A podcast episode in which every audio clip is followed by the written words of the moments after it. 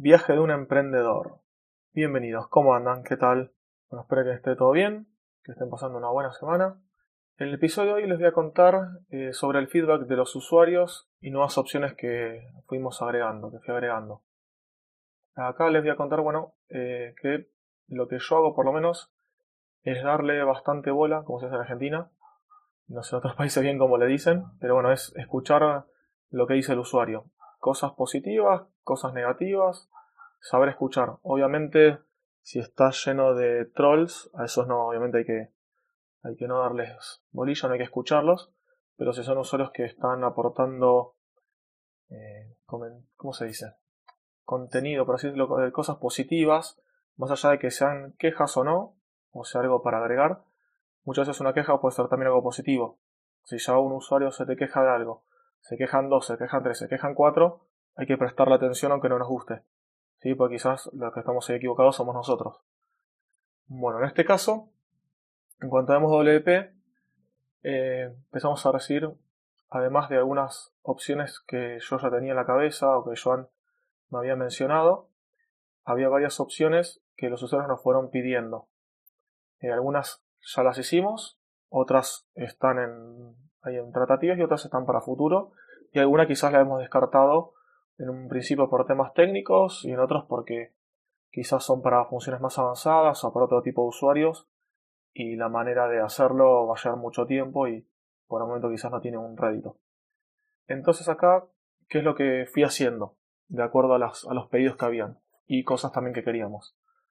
Les cuento las que primero agregué luego de que ya estaba la opción normal de crear sitios. Las primeras fueron las de clonar un sitio, por ejemplo. Clonar un sitio está bueno, está, es bastante útil por el asunto de que podemos, ya teniendo un sitio creado, podemos usarlo como un template o como una base para luego generar otros sitios. Hay varias alternativas a esto, que ahora les voy a contar que quizás el día de mañana las haga.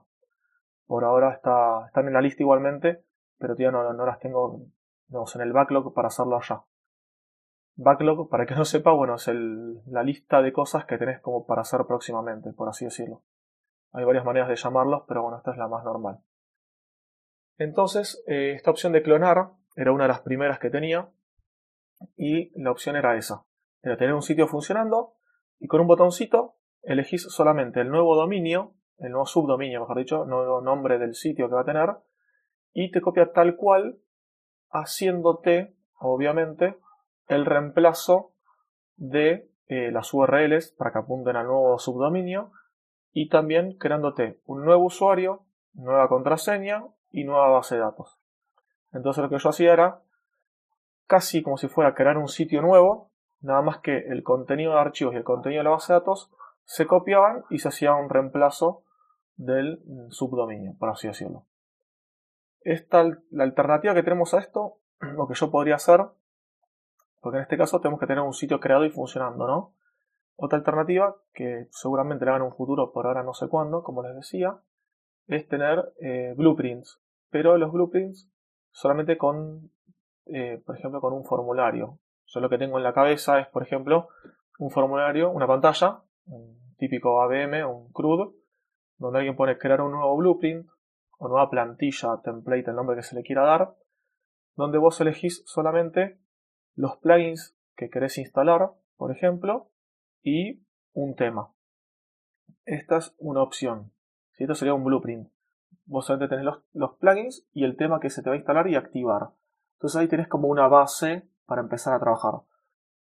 lo positivo de esto es que no tenés que tener un sitio eh, ya creado, funcionando, por así decirlo, el cual eh, bueno, sería más rápido de crear quizás un blueprint, por ejemplo, o a alguien le gustaría, quizás le puede gustar más. O en blueprint vos podés tener, no sé, 20 blueprints y usar cada uno cuando vayas a crear un sitio nuevo, usar el que quieras. Y sería mucho más incómodo tener 20 sitios de templates y andar clonando el que te guste. Por eso es, digamos, la, la opción de blueprint es también bastante válida. El problema del blueprint es que no puedes tener configurado nada. O sea, esos plugins van a instalar de base, de cero. El, tema lo mismo. En cambio, en un sitio ya generado, que vos lo clonás, ese sitio puede estar perfectamente ya configurado. O sea, un sitio funcionando perfecto, vos lo clonás y el sitio está tal cual como estaba funcionando en el otro lugar. Como con el Blueprint eso no se podría hacer. No podrías configurar un plugin ni nada por el estilo. Esas son más que nada las diferencias. Y el tema de eh, yo programar para que se haga el Blueprint me va a llevar un tiempito porque tengo que hacer la pantalla, tengo que hacer los, así los formularios, por así decirlo. Tengo que modificar la creación de un sitio, poner otra parte para los blueprints, eh, usar o blueprint o los plugins o las dos cosas. Entonces tengo que hacer varias cosas, tengo que modificar la base de datos para ver dónde se va a grabar todo esto que elige el usuario al crear cada sitio. Son varios, varios los pasos que tengo que hacer, por eso es que todavía no lo hice. Y me parecía bastante más útil y estaba más pedido el tema de clonar un sitio. Continúo con las demás cositas, que son 4 o 5 las que voy a comentar.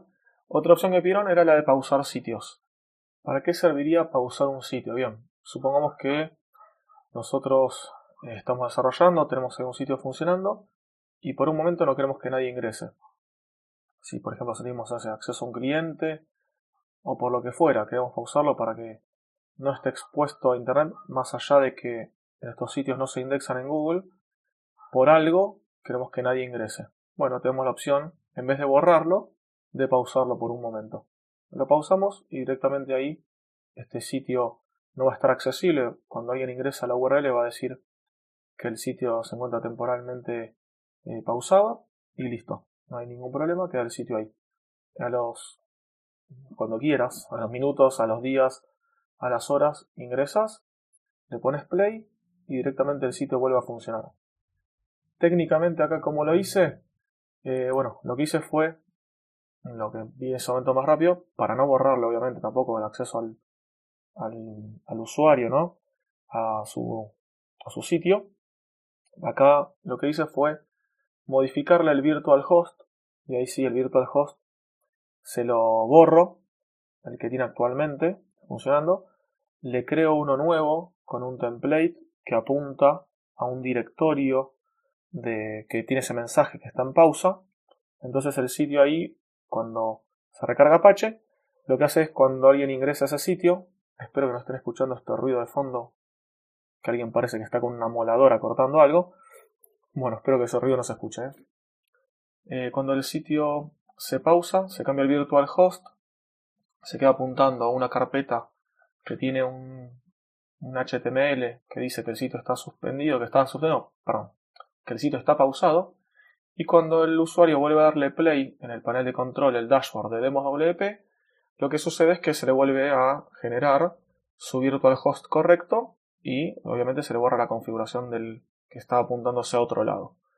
Esa fue la manera más fácil, rápida y además el usuario si quiere puede entrar por FTP y puede seguir si quiere descargarse algo o subir algo o lo que fuera. Sigue teniendo acceso también obviamente a la base de datos. Bueno, esto en cuanto a pausar o darle play barra reanudar un sitio.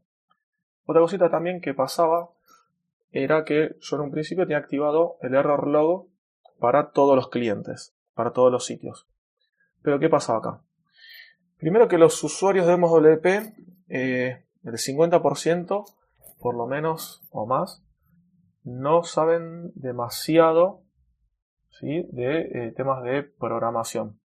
Entonces desaparecía, por ejemplo, eh, al instalar un tema, normalmente eran temas viejos o no estaban actualizados, le aparecía, por ejemplo, un cartel que decía un warning, un fatal error, hasta un deprecated, apareció muchas veces, porque en DemosWP estoy tratando de estar a la última versión de PHP disponible estable, ahora está la 7.2 algo, que no pasé a 7.3, pero bueno, había varios temas o plugins que se ve que eran viejos y tiraban varios deprecated de funciones deprecated, para que no lo sepa, son funciones que ya dejaron de estar en la versión actual, si te la está tirando, en la versión actual de PHP no están funcionando estos comandos. Entonces te tira una opción que dice deprecated, bueno, que, que navegues, que investigues, a ver qué función reemplazó o qué puedes hacer para hacer algo similar. Entonces, bueno, me escribieron varios usuarios diciéndome que eh, le daba error, le daba error, me daba error, eh, no sé, acá me da error en WP y no sé, en local no me da error o en producción no me da error. Yo decía, sí, está bien. el error está porque tenés este problema. O sea, yo estoy acostumbrado donde yo trabajo, que si hay un error, aparezca el error, más que nada en ambientes de desarrollo. Vos tenés que darte cuenta fácilmente si algo está mal. No tenés que andar mirando los logs, salvo que quieras, y yo, de verdad que por costumbre, los miro todo el tiempo los logs, tengo una terminal abierta todo el tiempo. Pero bueno, yo si entro por web a una página que estoy en desarrollo y hay algún error, lo quiero ver en el momento. Y en el momento lo soluciono. Si no, no te das cuenta a veces. Entonces, bueno, los usuarios se me quejaban demasiado de eso, como digo, también por inexperiencia o no saber. Y era, en realidad eran problemas, no era que no tenían tenían un problema. Había mucho fatal, error, había deprecated, había, bueno, algunos warning o notice que esos no pueden, pueden no molestar, porque a veces son variables no declaradas que pueden llegar a tener algún problema o demás, pero bueno. Entonces, lo que hice fue desactivar el error log, para ya no tener más problemas y no recibir tantos mensajes con esos problemas, y lo que hice fue habilitar una ventanita en lo que yo llamo el info site, que es la, el modal que se muestra con toda la información del sitio.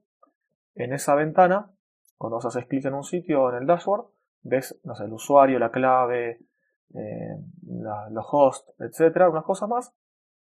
Y ahí puse una ventanita, un text area, donde le muestro el log del sitio al usuario, el error log.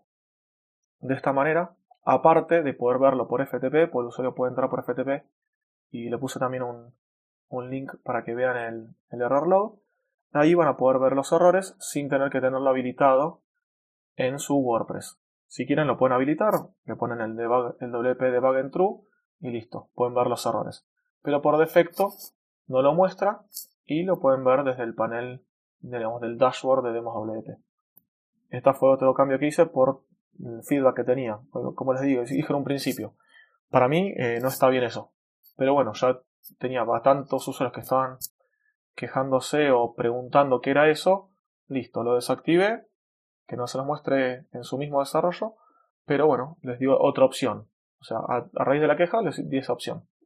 Que para esto, bueno, tuvo que hacer bastantes cosas porque tuvo que hacer sim links, links simbólicos, digamos. Son como así como ganchos, digamos, para que un usuario de una carpeta pueda ver el contenido que está en otra carpeta. Como está generado por el mismo usuario, tiene acceso y lo puede ver.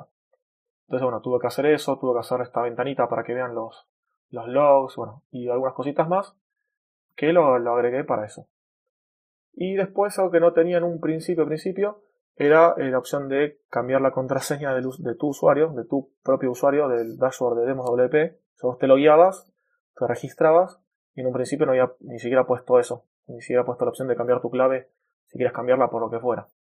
Bueno, eso lo agregué en un panel de control, en un perfil de usuario y también la opción de cambiar el email. Si quieres cambiar el email, confirmas tu contraseña actual, pones el mail y listo, y se cambia. Y ahora algo más. Ah, sí, y también fui agregando algunos filtritos para que eh, cuando crean un, un sitio nuevo, hay veces que quizás alguien ponía un espacio, no sé, una coma y en el nombre del sitio, en un subdominio, no puedes poner símbolos. Entonces, bueno, eso en un principio, yo, claro, cuando yo lo pruebo, para mí es algo lógico no poner ahí un, algún símbolo, no sé, algo. Pero bueno, cuando alguien no sabe quizás y lo está creando, puede pinchar por ahí. Así que bueno, ahí puse diferentes filtros ya en el código, en todos lados para que no, explote por ahí.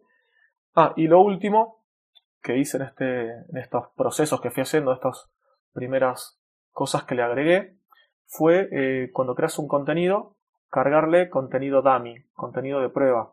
El típico cuando uno crea cosas y le pone el lorem ipsum, por ejemplo. Bueno, para WordPress hay contenido prueba que ya está generado por diferentes personas. WordPress tiene el suyo propio. Es un simple XML que vos lo, lo podés importar desde el mismo WordPress. O si no, bueno, desde WP o de diferentes maneras, podés importarlo a un sitio importas el XML y ahí, según lo que tenga el XML, va a pasar diferentes cosas. Por ejemplo, crearte post, crearte páginas, ponerte contenido multimedia, imágenes, lo que fuera. Bueno, entonces hice esto. De esta manera eh, puse cuatro opciones, si no me equivoco. Una era el contenido oficial de WordPress, otro era uno de Genesis, el tercero era un código de prueba de otra página que ahora no recuerdo bien el nombre. Es una página bastante conocida que bueno, tiene un contenido bastante interesante con fotos de todo. Y por último, contenido de prueba para instalación de WooCommerce. Entonces, si vos creas una tienda con WooCommerce, puedes poner contenido de prueba y lo que hace es crearte diferentes productos random para que vos tengas algún producto ya creado. Esto está bastante bueno para cuando creas una página y querés probar algo ya tener algún contenido. Más que nada si vos sabés que vas a, necesitarlo, bueno, de esta manera te lo crea así y no te crea el típico Hello World y una página de prueba, sino que ya te hace un montón de contenido para poder probarlo. Si no, lo borras y listo, tampoco hay mucho problema, ¿no? Pero bueno, está, está buena esta opción y la que se usa, se usa muchísimo esta opción de contenido de pruebas. Yo puedo verlo en las estadísticas y demás que tengo y ahí veo que, que se usa bastante. Y esto sí, bueno, ahora me fui bastante de tiempo de lo normal, casi 16 minutos me parece de, programa. Y bueno, ya con esto doy por terminado este episodio de, del feedback de usuarios y nuevas opciones que fui agregando. Y nos escuchamos en el próximo episodio. Hasta luego.